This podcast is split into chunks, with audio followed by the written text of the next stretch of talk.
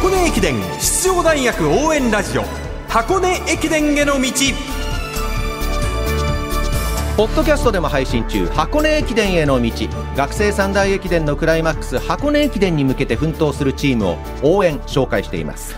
改めて出雲駅伝振り返りますけど、はい。駒澤大学圧勝でしたね。強かったですね。もう本当に強かった。で他の大学もチャンスはあったんですよ。ただやはり秋シーズンの頭にトラックレースとか出て結構好調な記録出てそこでピークアウトしてしまったような感じもしたのでこれが全日本、まあ、修正できればまた駒澤大学に対して面白い勝負が仕掛けることができるんじゃないかなと思って今回出雲駅伝見てましたね。例えばピークアウトしてしまった選手は誰ですか、まあそうですね本当に青山学院大学の選手たちこぞって13分36秒から、まあ、9秒ぐらいで走ってた選手が今回もう出てました、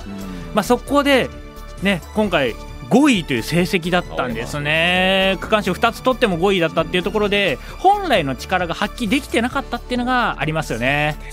ピーキング難しいですね。難しいですね。出雲が終わればすぐに箱根の予選会です。簡単ですが今度の土曜日14日に行われる箱根駅伝予選会概要をお伝えいたします。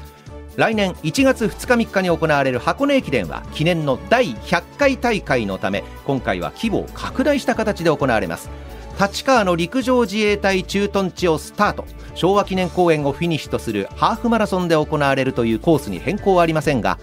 出場資格が関東の大学だけでなく全国に拡大されます、関東以外から11校がエントリー済み。史上最多57校が出場です。去年は関東のみで43校。例年4 5 0校なんですけども多いですよね。接触気をつけたいですね、はい、そうですね。コースの広さ一緒ですもんね、はい。出場権は10チームから13チームまで拡大されます、はい。どうですか？まあ、この辺りはあの一方関東学連選抜関東学生連合は編成されないという。選抜チームはね、はい。作られないんですよ、ね、作られないということで、まあ、いろんな思惑とかいろんなご意見ありますけどやはりあの下の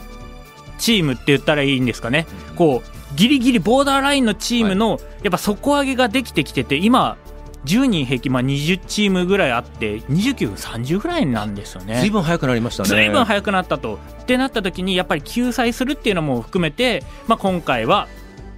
チームで真剣勝負をしてもらいたい。100回大会だからこそっていうのも多分関東学生あー、えっと関東学連の人たちは思っているんだろうと思っています。なるほど、うん。ここはいろいろな議論があるんですけれどもね。まあでも当事者たちがちゃんと理解して納得すれば問題ありませんからこれは、ですよね。うん。我々外野が言うよりも本人たちが納得してす次に進む101回に進むっていうことが大事です。はい。わかりました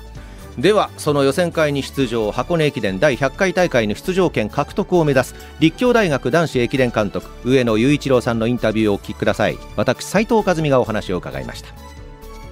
監督としての初めての箱根駅伝いかがでしたか？そうですね。やはり、あの、まず、まあ、出たことには嬉しかったんですけども、お全然歯が立たないもどかしさっていうところに、すごく、自分としては、まあ、ちょっと、まあ、辛いというか、走ってる選手が一番辛いし、きついんですけど、見てる方として何も手をや出してあげれない。自分がやってきた結果がこれなんだっていうので、少し悔しい気持ちともどかしい気持ちといろんな形にな箱根駅伝でした。スタートからずっと運営管理者にフィニッシュまで乗られてるわけじゃないですかそれをもう最初の方から味わってたってことですか？そうです。スタートして、えっ、と、ちょっと、一区の林が出遅れた時点で、うわ、うちは一区出遅れたらなとは思ってたんですけど、最終的にはもう後手後手に回りまして、えっ、と、20位ゴールという形で、ここからどう挽回していけばいいかなっていうので、後半区間のものには、えっ、と、まあ、一個一個もつ、つないでいくしかない。とりあえず繰り上げだけでは絶対ないようにっていう形。後半のメンバーは自分とも普通にシード圏内争える選手配置してたつもりなので、はい。はい。なのでやっぱり後半区間は自信があった部分、まあ、その子たちがなんとかつないでくれて繰り上げたすきは免れたんですけども、はい、少しいろいろ形でちょっと悔しい初の箱根駅伝でした。いろいろあった2022年度でしたけれどもこの2023年度2024年の箱根駅伝に向かうこのシーズンで立教大学の強化ポイントは改めてどこだったんでしょうか？そうですね。強化ポイントというところであ挙げるとやはり個々の能力アップがすごく必要だなっていうのがありましたのでまずは自分のことだけ考えよう。人のことチームのことは考えずに自分が強くなろう。自分がチームを育ててやろうっていう気持ちになって自分の力をまず上げなさいっていうところから。まあこれは普通の人は普通そうなるんですけどまだまだ力がないチームだと誰かの力を借りてとかってなるんですけどまずは個々1秒でも 5000m の自己ベストを更新するとか1万メートルでもいいから1秒更新するハーフの旅。そう一そういうところでもうすごく大事だなっていうところを今年伸ばしてきたつもりです。それはまさにあより若い時そうだったと思うんですけどランナーの上野雄一郎という選手がそういうふうに過ごしてきた。それをそのまま見せているって感じですか？そうですね。私もまあこう言ったら良くないんですけどもやはり自分で何とかできる。自分でやればできるって。でもそれが強い人が集まったり自分が強ければ何とかできると思ってた思思ったというか力としてはそれが一番大事なんじゃないかと思ってたんですけども、それをみんなに少しでも植え付けて、まあ、自己中心的なことをするんではなくてみんなと同じ取り組みをしていきつつプラスアルファとかいろんな部分で自分に変化を起こしていって強くなってそれが子が強くなったことになるから、その集合体になろうよっていう形で話しました。それが実現できたら相当いいところまでいけそうですよね。そうですね。でも、まあ本当に上の子たちに頼りきりのチームになってましたので、中間層、おそれ以下、まだ選手たちも中にはいますので、そこの底上げっていうのがやっぱり上を脅かす存在っていうので、そうすると上も頑張るしっていう形が出来上がるかなと思ってます。はい。いよいよ今週末10月14日土曜日が箱根駅伝第100回大会に向けての予選会です。枠が3つ広がって13校まで出ることができます。立教大学の手応えは今いかがでしょうか？そうですね。昨年よりは、えー最終調整の段階で、えっ、と、メニューをこなしてきた人数、最後の練習をこなした人数は倍ぐらいできてますので、はいえー厚みはできたと思います。あとは本番で出す力っていうのとこと、あとは、えー慢心せずに、えー次の目標がもう大きく設定されてますので、えーそのためのレースだってことを忘れないように走ってもらえれば、13校以内では通過していくのかなと、私は思って彼らを信じてます。改めて。次の目標というのは何でしょうか？えーやっぱ箱根のシード権を取るっていうことがまずチームとして昨年あ掲げてスタートしてきた目標なので、はい、そこを踏まえて、はい、しっかりやっていくことが出雲駅伝を見て改めてそこに出たいなと思いましたので彼らが頑張る一つの要素にもみんな見てると思いますのでなったんじゃないかなと思います。第100回大会で出場はもちろんシード権を狙う目指すというふうに言い切れる立場になったことが素晴らしいですね。そうですね、もう昨年も指導権獲得という目標はすごく立ててたんですけども、まあ、私としては、まあ、現実まだまだ力的には甘いかなと思ってましたけども、